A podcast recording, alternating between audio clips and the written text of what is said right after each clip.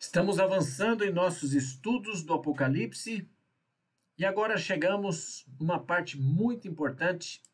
O tema de hoje que é a revelação da batalha do Armagedon e as sete últimas pragas. Espero que você tenha a sua Bíblia, que seja uma bênção para você esse estudo. Qual é o primeiro pensamento que ocorre à mente quando reflete sobre as últimas sete pragas, ou que muitas pessoas chamam de Apocalipse? Ao pensar nas últimas pragas no fim do mundo, vem-se à mente dores e rios com águas sanguinolentas, gigantescas pedras de granizo caindo sobre a terra. Você pensa em densa escuridão, o sol queimando homens e mulheres e uma batalha por nome Armagedon. As sete últimas pragas não são um tema que normalmente o faz sentir-se bem. Ele frequentemente deixa as pessoas desconfortáveis e também temerosas. Um dia, num daqueles dias, estaremos assistindo a TV somente para ouvir o anúncio. Interrompemos este programa. E então serão mostradas algumas cenas terríveis do cataclismo final da Terra na Terra. Esta é a maneira de o fim acontecer? Um dia, nossa tranquilidade será interrompida por cenas de terremotos, de fogo, de erupções vulcânicas um dia ouviremos as terrificantes notícias de que a última guerra mundial chamada Armagedon estourou? A tela da nossa TV estará repleta de imagens de conflito, lutas e fome. Haverá uma série de desastres naturais sem precedentes pelo mundo? Ou talvez estejamos vendo TV um dia e o apresentador dirá que está havendo um colapso inaudito no mundo financeiro.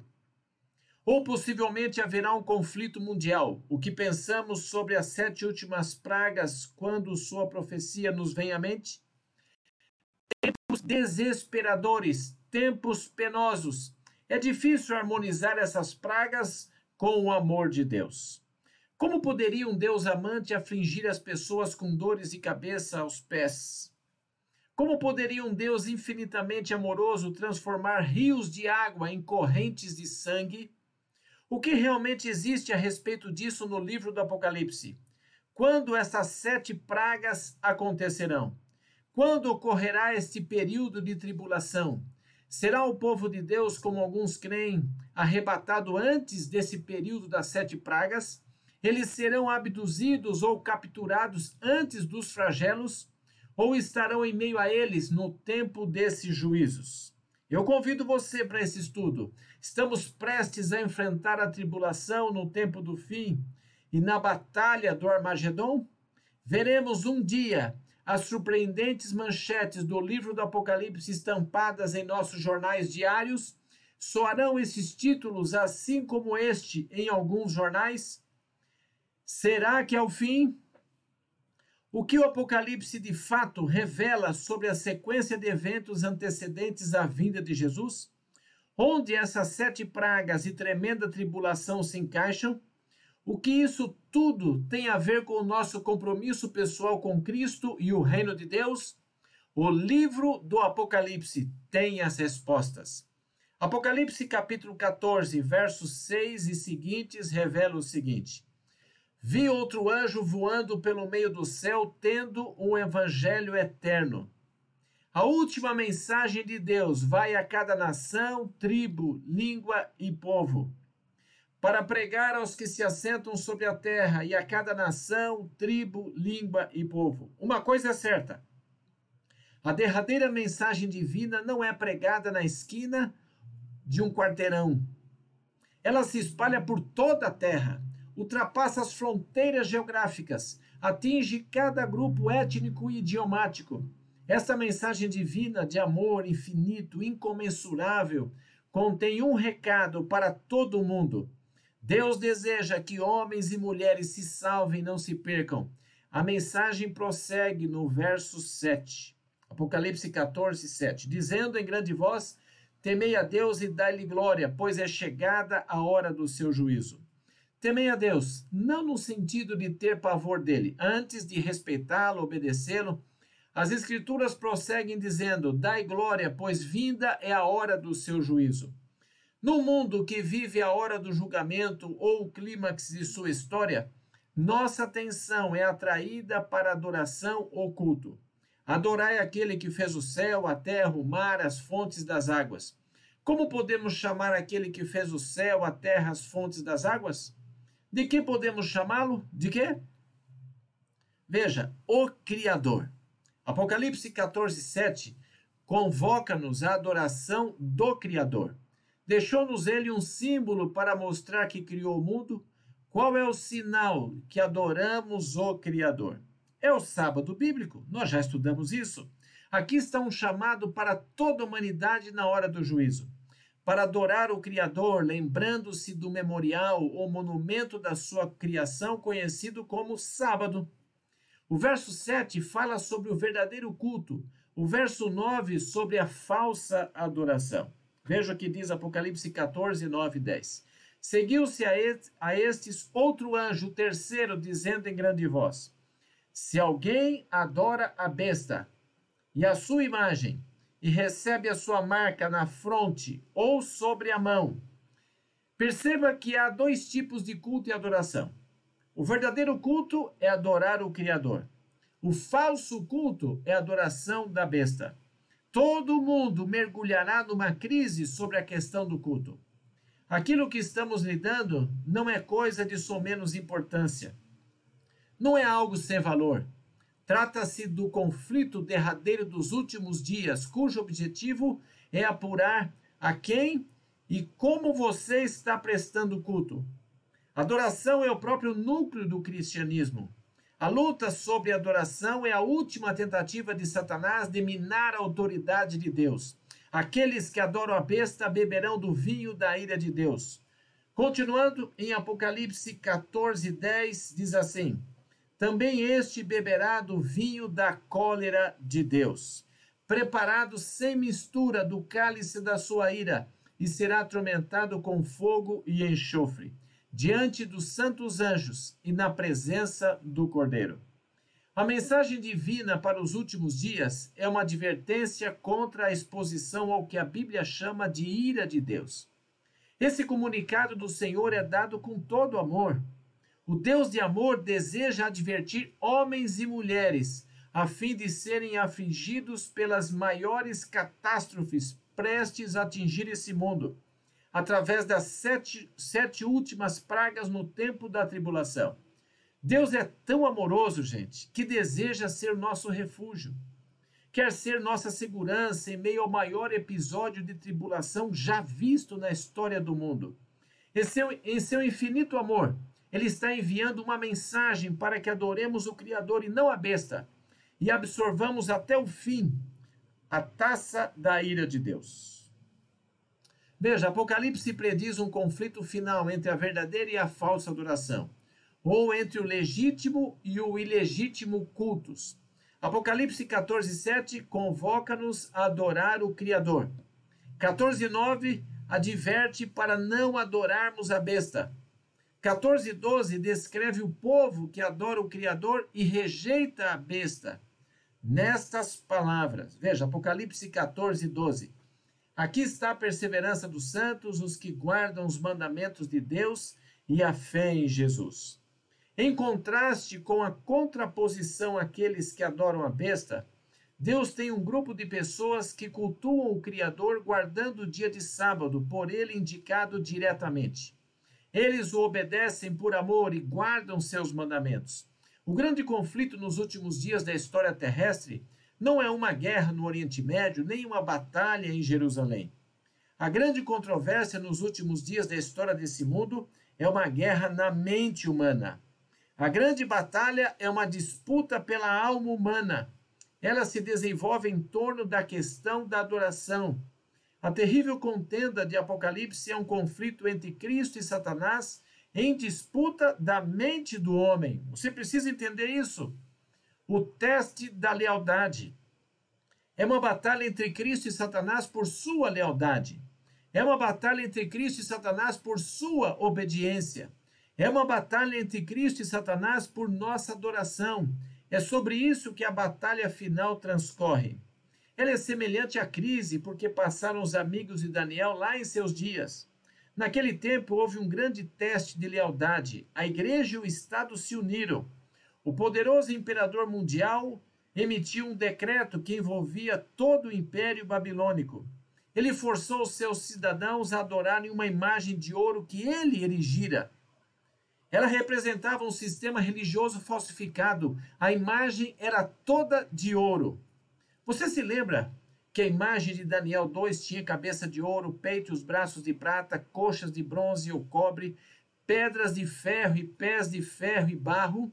Ela representa as quatro grandes nações que governariam o mundo: Babilônia, Medopérsia, Grécia, Roma, mais as divisões do Império Romano. Mas Nabucodonosor não gostou da interpretação divina e transformou a verdade em falsidade. Ele decretou um falso sistema de culto. Nos últimos dias será feita mais uma vez a tentativa de substituir a divina verdade pela falsidade. Homens e mulheres serão compelidos a adorar no santuário o culto falso. Satanás apelará à sua lealdade, à sua obediência, haverá uma guerra sobre o objeto da adoração. Apocalipse 15:1 diz assim: Vi no céu outro sinal grande e admirável, sete anjos, tendo os sete últimos flagelos, pois com esse se consumou a glória de Deus. Quando a Bíblia fala daqueles que recebem a marca da besta e são alvo da ira divina, está mencionando a recepção das sete pragas. Agora, alguns de vocês podem estar trabalhando com a ideia da ira de Deus. Perguntam: o que, que é a ira de Deus? Quer isso dizer que Deus está super nervoso? A ira divina não é raiva contra pecadores, mas seu julgamento contra o pecado.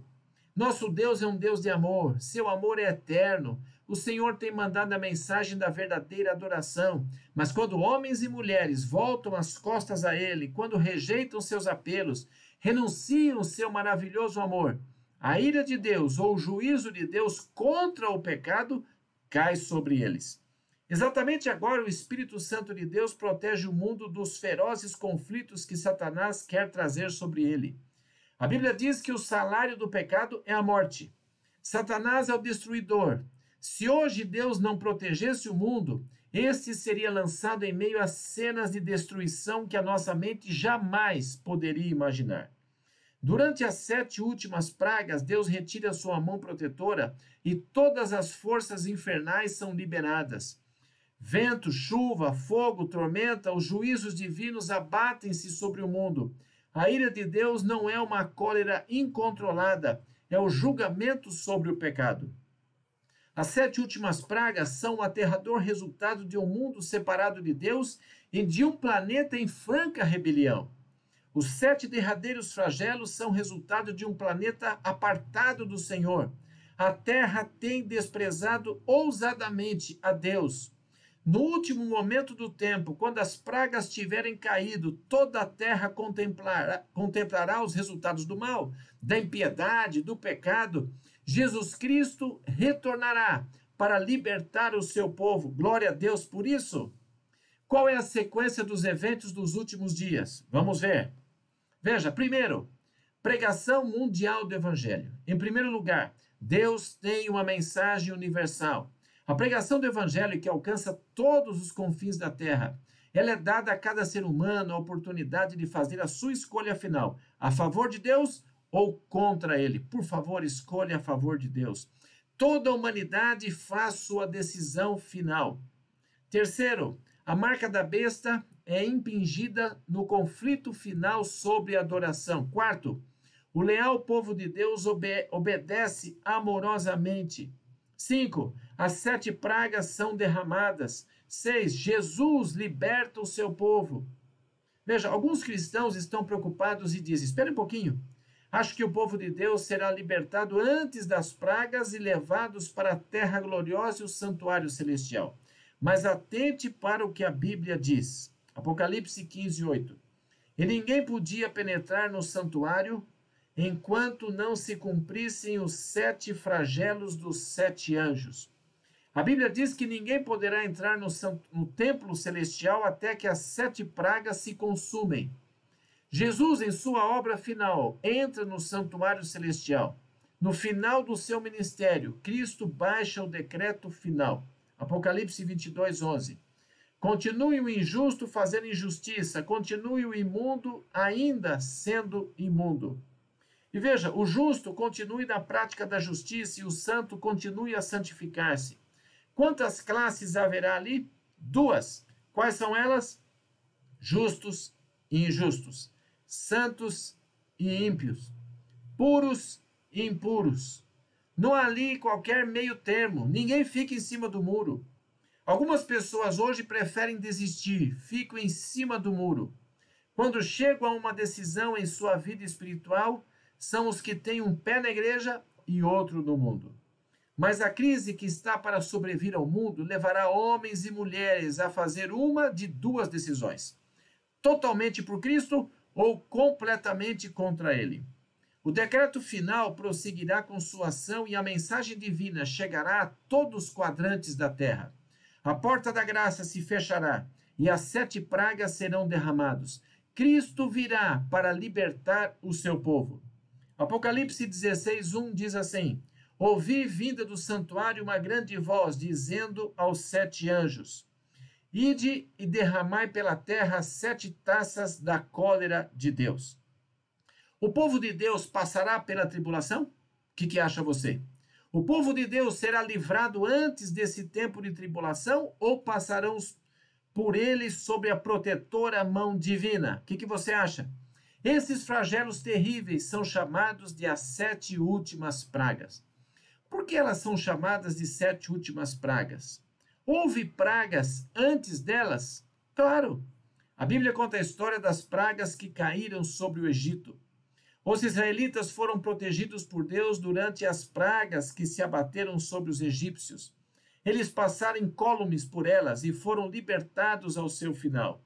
A Bíblia diz em 1 Coríntios 10, 11: Estas coisas lhes sobrevieram como exemplos e foram escritas para advertência nossa, de nós outros sobre quem os fins dos séculos têm chegado. Os egípcios oprimiram os israelitas, o povo de Deus. Eles não queriam permitir que os israelitas fossem adorar o verdadeiro Deus livremente.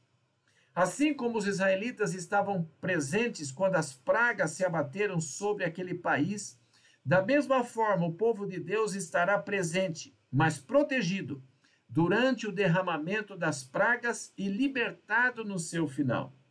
Êxodo capítulo 5, verso 1 diz assim: Depois foram Moisés e Arão e disseram a Faraó: Assim diz o Senhor, Deus de Israel, deixa ir o meu povo, para que me celebre uma festa no deserto. Deixe que meu povo vá. Faraó não queria que os israelitas saíssem. Ele oprimiu o povo de Deus, o Senhor lançou as pragas para libertar o seu povo. Quando os primogênitos dos egípcios foram mortos, o sangue dos, do, do cordeiro nos umbrais das portas assinalava o livramento do povo de Deus. Semelhantemente, nesses últimos dias da história terrena, os crentes, almas compradas pelo sangue precioso de Cristo, não serão destruídos pelas pragas. Pela fé seremos sustentados, pela fé cremos que Jesus voltará, pela fé sabemos que Jesus está prestes a livrar-nos, assim como libertou os israelitas. Pela fé sabemos que ele abaterá todos os seus inimigos. Os israelitas passaram pelas pragas do Egito, mas foram protegidos. O povo de Deus sofre a tribulação? Veja, ponto 1. Um. Os israelitas sobreviveram às pragas do Egito. Eis outro exemplo do povo de Deus passando por tribulações e sendo livrado da mão do Todo-Poderoso Deus. Ponto 2. Os três fiéis hebreus foram lançados na fornalha ardente. A falsa imagem foi erigida. A igreja e o Estado se uniram. Os valorosos hebreus disseram: Não nos inclinaremos a essa imagem falsa, não aceitaremos o poder da besta. Pela fé, eles penetraram as chamas, disseram: Preferimos morrer a negar nossa fé. Sabe, há uma grande parte do cristianismo moderno que diz que se tivermos fé suficiente, nunca teremos de experimentar qualquer sofrimento ou dificuldade. Existe essa mentalidade hoje. Se você tiver fé bastante, será libertado de todos os seus problemas. Este é o evangelho da riqueza e prosperidade. O problema é que o evangelho da riqueza e prosperidade não funciona quando você visita a África e vê pessoas morrendo de fome. Não funciona quando você conversa com uma senhora que está morrendo de câncer. Ele apenas dá certo para uns poucos e os envolve artificialmente, como o vício das drogas, apenas para lançá-los por terra.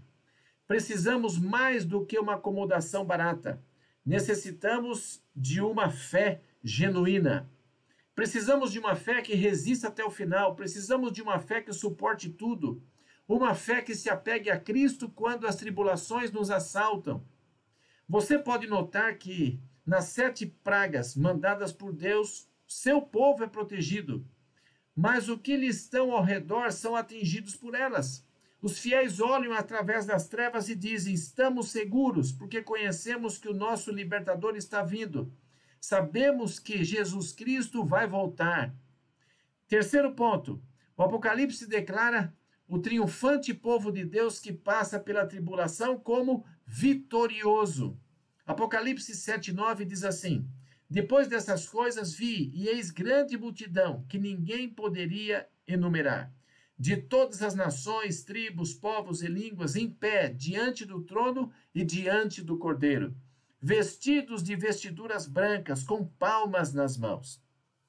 Apocalipse 7, 14 a 17 diz assim: São esses os que vêm da grande tribulação. De onde vem esse povo? Da grande tribulação. É uma multidão tão grande que ninguém pode contar. Eles tiveram fé, se apegaram à fé quando tudo ao redor estava desmoronando. Passaram pelo colapso financeiro, mas se apegaram a Jesus. Aconteceu um grande terremoto a cada, e cada montanha e ilha foi movida dos seus lugares, mas eles se agarraram a Jesus. Houve guerras, conflitos, lutas, mas eles estavam firmes em Jesus vieram da grande tribulação e agora estão vitoriosos diante do trono divino. Uma grande multidão que ninguém podia enumerar. E lavaram suas vestiduras e as almejaram no sangue do Cordeiro. Sabe, razão porque se acharam diante do trono de Deus e o servem de dia e de noite no seu santuário. Eles serviram a Deus aqui, nos bons e nos maus tempos, na alegria, na tristeza, nas angústias, no riso, na vida, na morte, na doença, na saúde. Foram fiéis. Eles obedeceram a Deus aqui e ninguém lhes pôde abalar a fé. Foram os fiéis remanescentes de Deus. Permaneceram firmes quando todos ao seu lado desmoronaram. Eles ainda ficaram ao lado de Cristo, serviram aqui e agora e o servem no céu. E aquele que se assenta no trono estenderá sobre eles o seu tabernáculo. Jesus habita com eles no céu, porque já morou em seus corações aqui na terra, na vida deles. Jamais terão fome, nunca mais terão sede, não cairá sobre eles o sol, nem ardor nenhum. Veja, pois o cordeiro que se assenta que se encontra no meio do trono, os apacentará e os guiará para as fontes da água da vida. Você entendeu que o boicote econômico impingido pela marca da besta disse que ninguém poderia comprar ou vender, mas eles não estão famintos agora? O maná vivo os alimenta. O sol ardeu em sua pele aqui, mas agora elas se regozijam na luz da sua presença ao redor do trono divino. E Deus. Veja, Apocalipse. E Deus lhes enxugará dos olhos toda lágrima. Pela fé ficaram firmes durante as pragas. Que pragas? As sete últimas pragas. Há mensagens muito mais profundas nessas pragas do que pessoas jamais imaginam. Bom, o que, que são as sete últimas pragas? Primeiro, as dores desde a cabeça até a planta dos pés. A Bíblia as descreve assim: Apocalipse capítulo 16, verso 2: Sobrevieram úlceras malignas e perniciosas. Aqueles que obrigam as pessoas a receberem a marca da besta dizem: a menos que você receba a marca da besta, vamos torturá-lo fisicamente. Eles dizem que se você desejar estar fisicamente protegido, precisa receber a marca da besta. A primeira praga é a aflição física, dores da cabeça aos pés. O que os promotores da marca da besta prometem, não podem cumprir. A primeira praga tem uma mensagem muito mais intensa do que alguns entendem. Você sabe o que a primeira praga está dizendo? Sabe, não há segurança física fora de Cristo. A igreja e o Estado se unem. Terrível pressão é exercida sobre o povo de Deus. As autoridades declaram que seremos fisicamente oprimidos, salvo se recebermos a marca da besta. Mas justamente os que recebem a marca da besta é que são afligidos pelas pragas. Jesus é o nosso único protetor. Salmo 46, 1 e 2 diz assim: Deus é o nosso refúgio e fortaleza, socorro bem presente na angústia. Deus é o nosso refúgio e fortaleza. O abrigo que precisamos não se acha numa união político-religiosa entre igreja e Estado. Ele se encontra em Jesus. Toda a nossa segurança física está em Cristo. Portanto, não temeremos, ainda que a terra se transtorne e os montes se abalem no seio dos mares. Por que não temeremos quando há terríveis calamidades afligindo homens e mulheres e os desastres naturais assolando a terra? Porque Deus é o nosso refúgio e fortaleza. Você percebe isso? As águas do mar se tornam sangue, a segunda praga. No estudo da segunda praga, vejamos o que a Bíblia diz. É, Apocalipse 16, 3.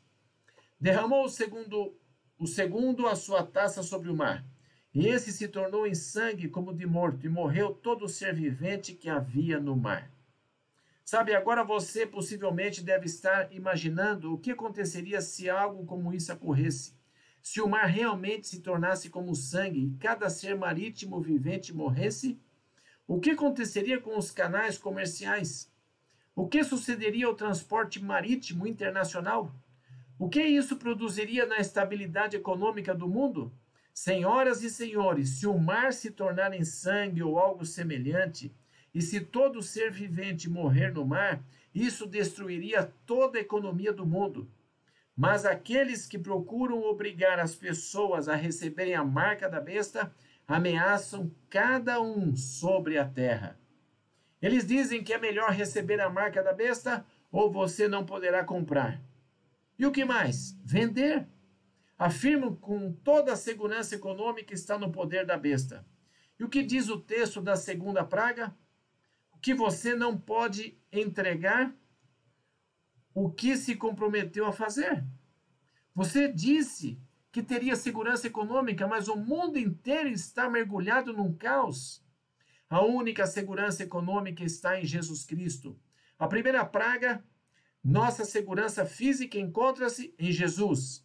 Na segunda, nossa segurança financeira acha-se em Cristo. Observe agora a terceira praga ela também tem uma mensagem sobre Cristo. Os rios se tornam em sangue. Apocalipse 16, 4 diz assim: Derramou o terceiro a sua taça nos rios e nas fontes de água, e elas se tornaram em sangue. Por que Deus fez isso? Porque os rios e fontes de água se tornaram em sangue. A água é símbolo de quê na Bíblia?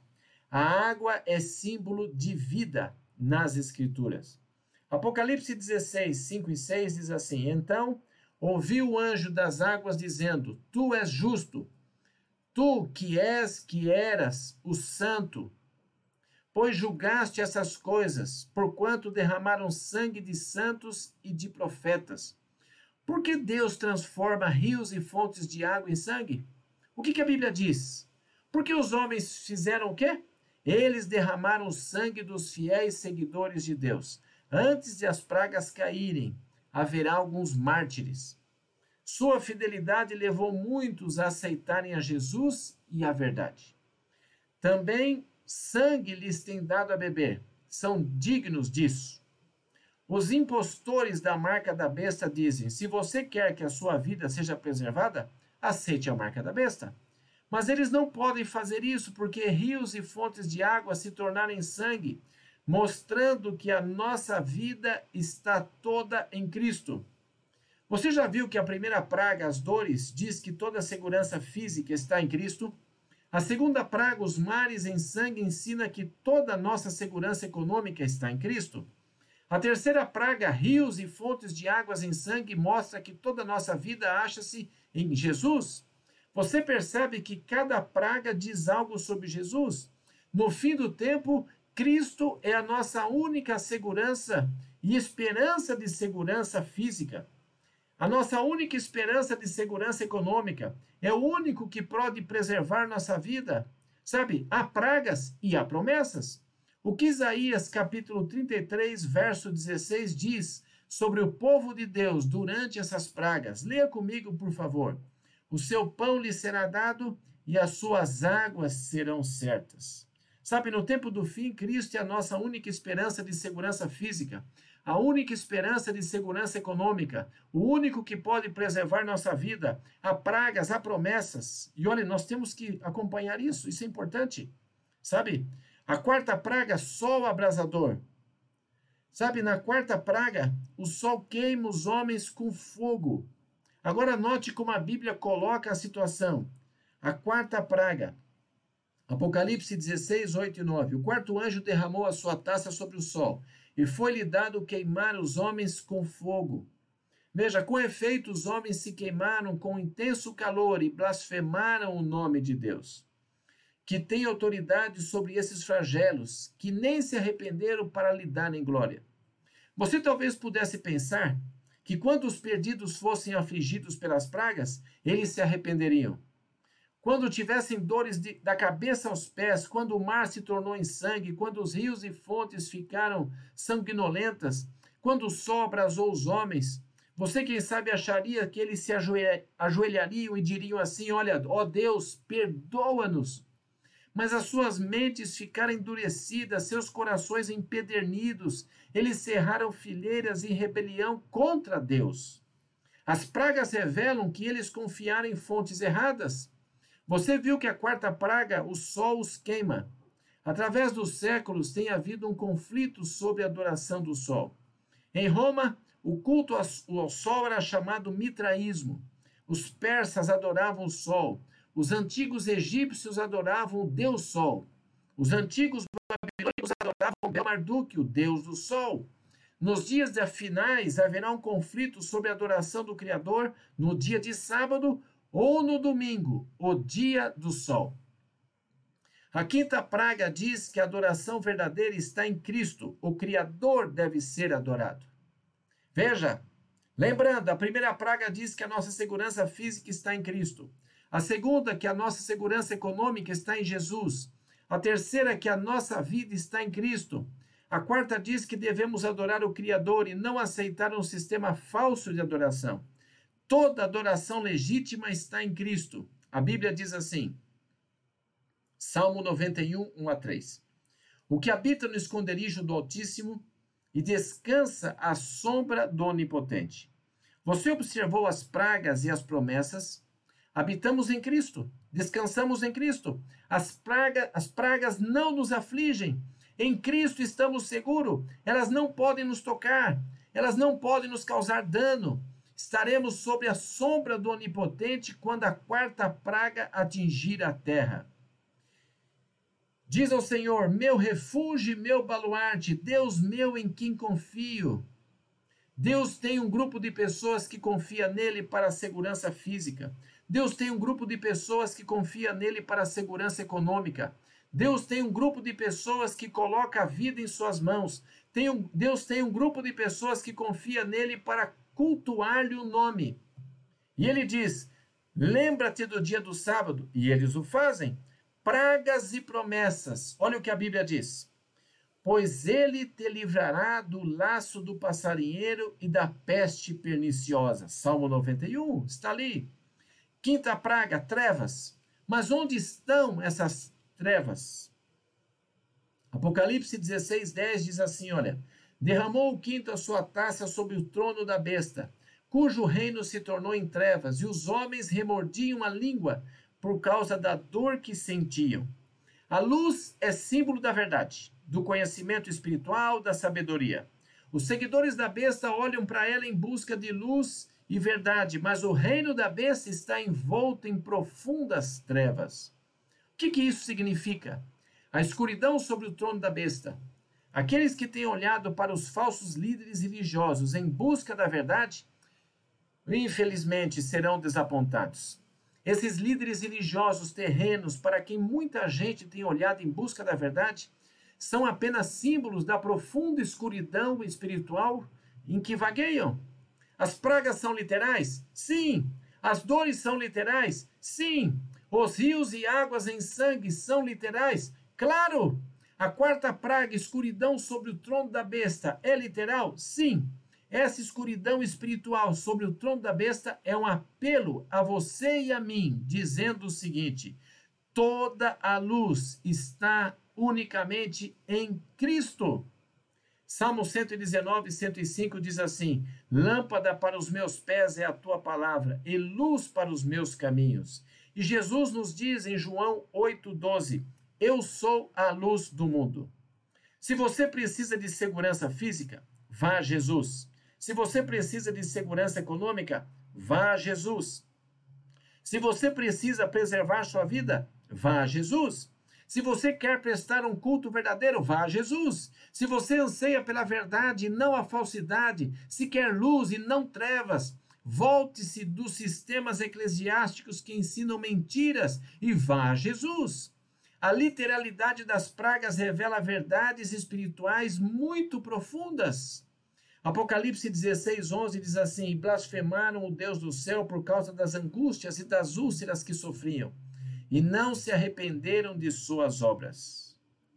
Corações endurecidos e mentes fechadas.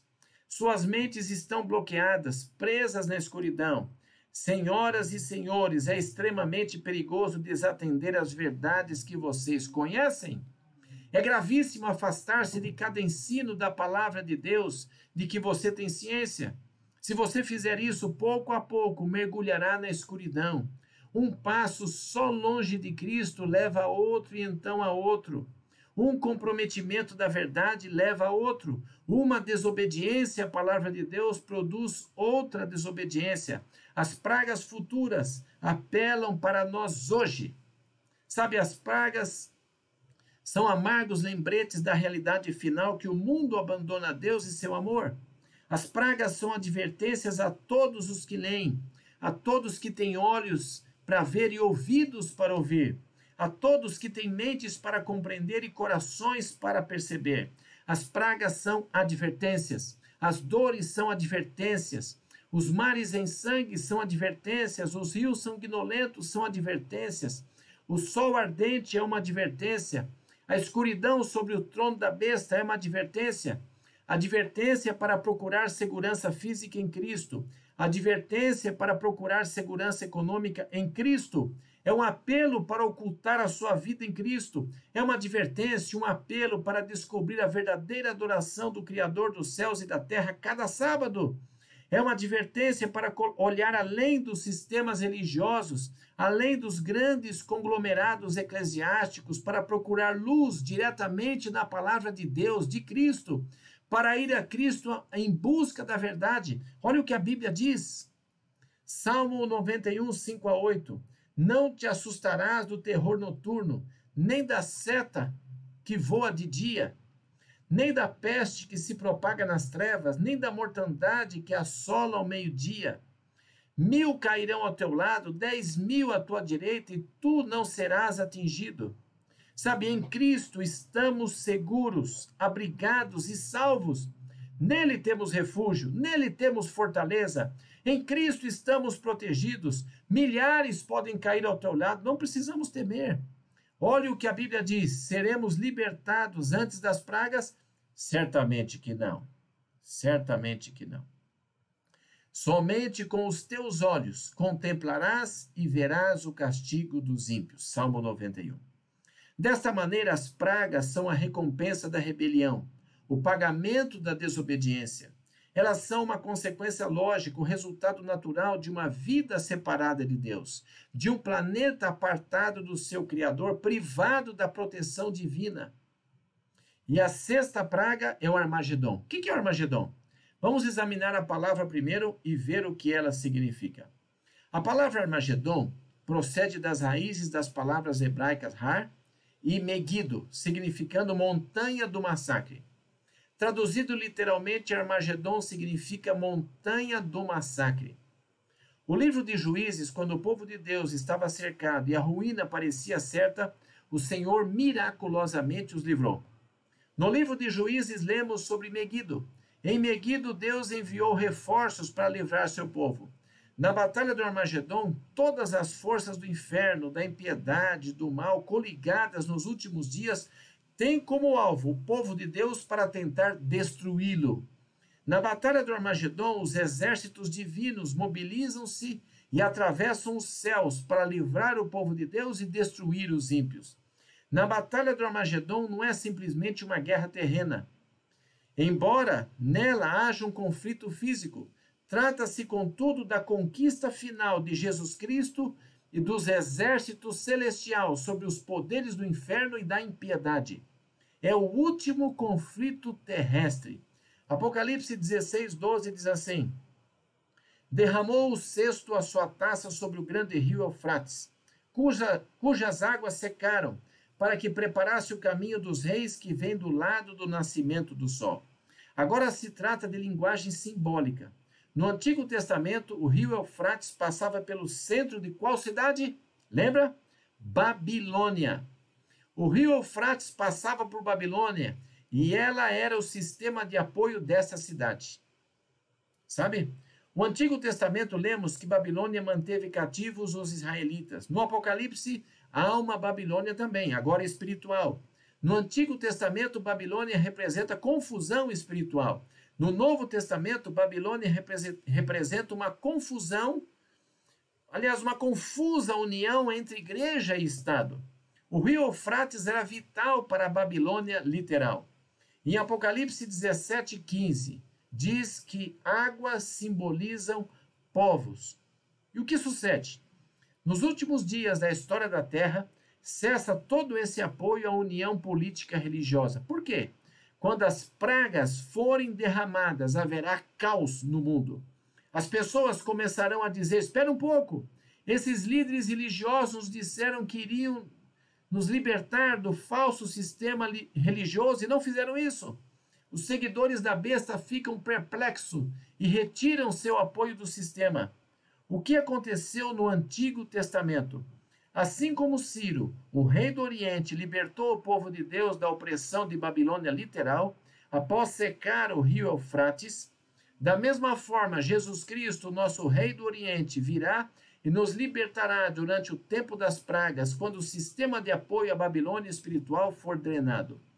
Agora observe o que, o que diz a Bíblia. Seis pragas são derramadas, e então, após isso, Apocalipse 16, 15, eis que venham como ladrão. Bem-aventurado aquele que vigia e protege suas vestes, para que não ande nu e suas vergonhas sejam vistas. Depois de seis pragas, Jesus diz: Eis que venho como ladrão. Perguntamos agora, senhoras e senhores, que sentido faria dizer que Jesus livra seu povo antes da tribulação, quando a Bíblia afirma que ele virá como ladrão após a tribulação? Não teria lógica se a Bíblia dissesse que Jesus vem como ladrão para libertar o seu povo, se ele já houvesse vindo antes de as pragas começarem. Durante as sete últimas pragas, Deus protege seu povo, esteja certo disso. E a sétima praga, a vida de Jesus. Durante as sete últimas pragas, Jesus é o refúgio e segurança do seu povo. Em meio àquelas, Jesus é tudo para eles. Assim, a batalha do Armagedon tem lugar. Quando o conflito final e a guerra última ocorrerem, os ímpios finalmente tentarão triunfar sobre os justos os descrentes tentarão destruir definitivamente os crentes. A ira de Satanás é derramada sobre o povo de Deus. Jesus vem como Rei dos Reis, Senhor dos Senhores. Ele é um poderoso libertador. A sétima praga finaliza com a vinda de Cristo Jesus. Olha o que a Bíblia diz, Apocalipse 16, 17 e 18. Então derramou o sétimo anjo a sua taça pelo ar e saiu grande voz do santuário do lado do trono, dizendo: Feito está. Está consumado, a dor desaparece, está consumado, os sofrimentos passam, a guerra se encerra, as enfermidades e padecimentos se vão. Está consumado, não mais tristezas, não mais desapontamentos, não mais lágrimas. Está consumado, tudo acabou. O anúncio é feito no céu, tudo terminou. E sobrevieram relâmpagos, vozes e trovões, e ocorreu um grande terremoto como nunca houve igual, desde que há gente sobre a terra. Tal foi o terremoto forte e grande. Gente, toda a terra se ergue e treme. O planeta está agora sendo libertado da escravidão do pecado. Estas são as dores do parto de um novo mundo. Estas são as dores do parto de uma nova sociedade. A Bíblia diz assim, Apocalipse 16, 20 e 21. Todas as ilhas fugiram e os montes não foram achados.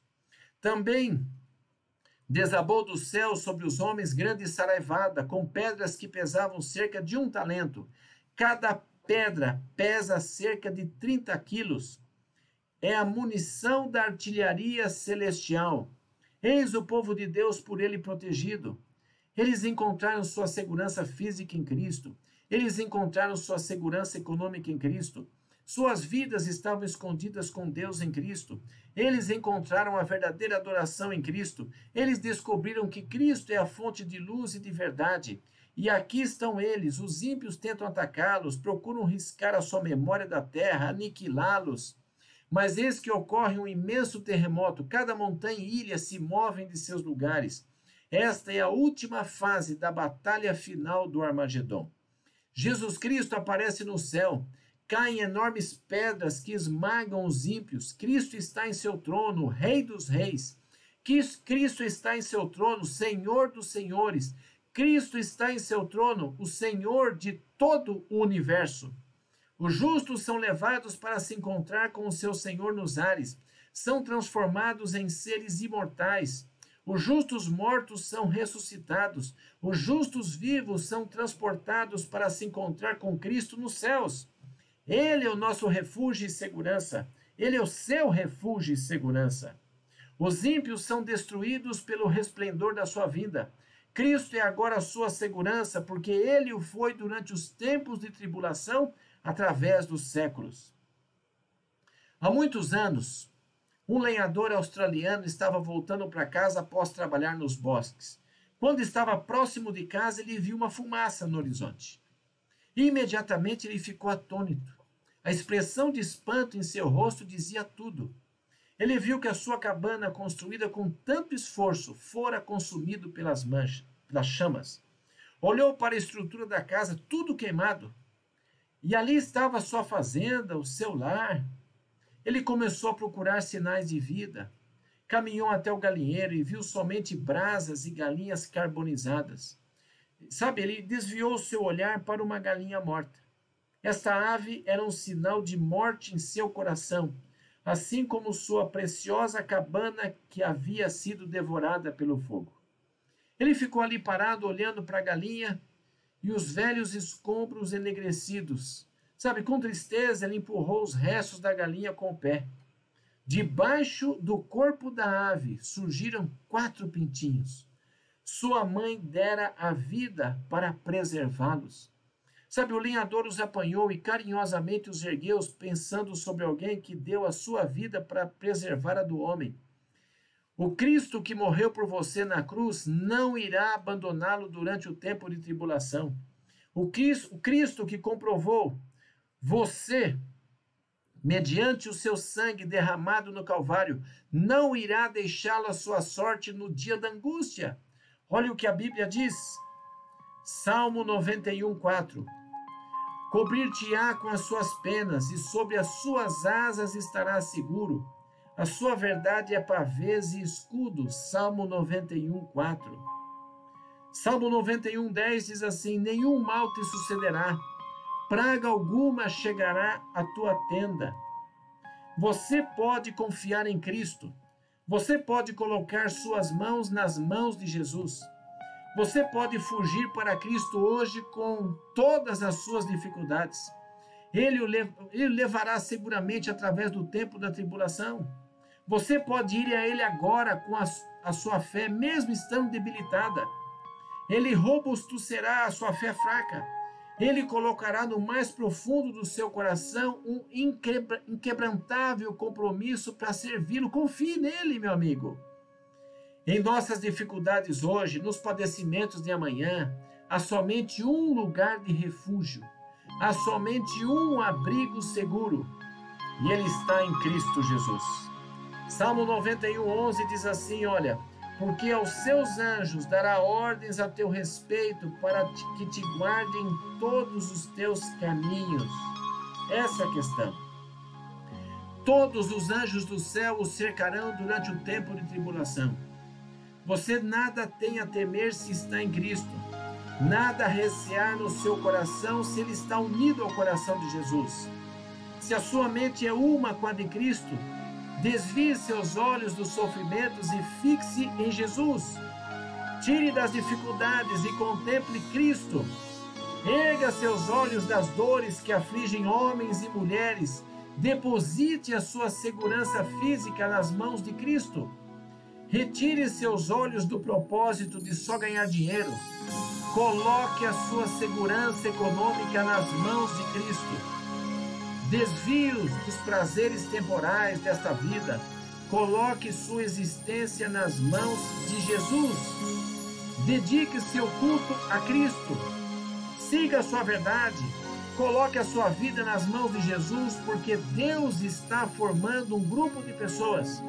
Nenhuma, nem duas, nem milhares. A Bíblia diz que é uma multidão que ninguém podia contar e que descobriram seu refúgio em nosso Senhor. Eles encontrarão em Cristo a sua segurança, acharão em Cristo a sua esperança, passarão pela grande tribulação, sim. Você pode fazer isso, meu irmão. Você também pode fazer isso, minha irmã. Todos os demônios do inferno não podem arrancar você das mãos de Jesus. Você e Cristo passarão juntos pela grande tribulação. Posso orar por você? Bondoso Deus, muito obrigado pela esperança que existe em Cristo Jesus. Dias difíceis virão, mas que venham. Estando nas mãos de Jesus, estaremos protegidos. Aguardamos, Senhor, a tua volta. Que esse momento venha logo. Que a nossa segurança esteja no Senhor. Em nome de Jesus Cristo. Amém.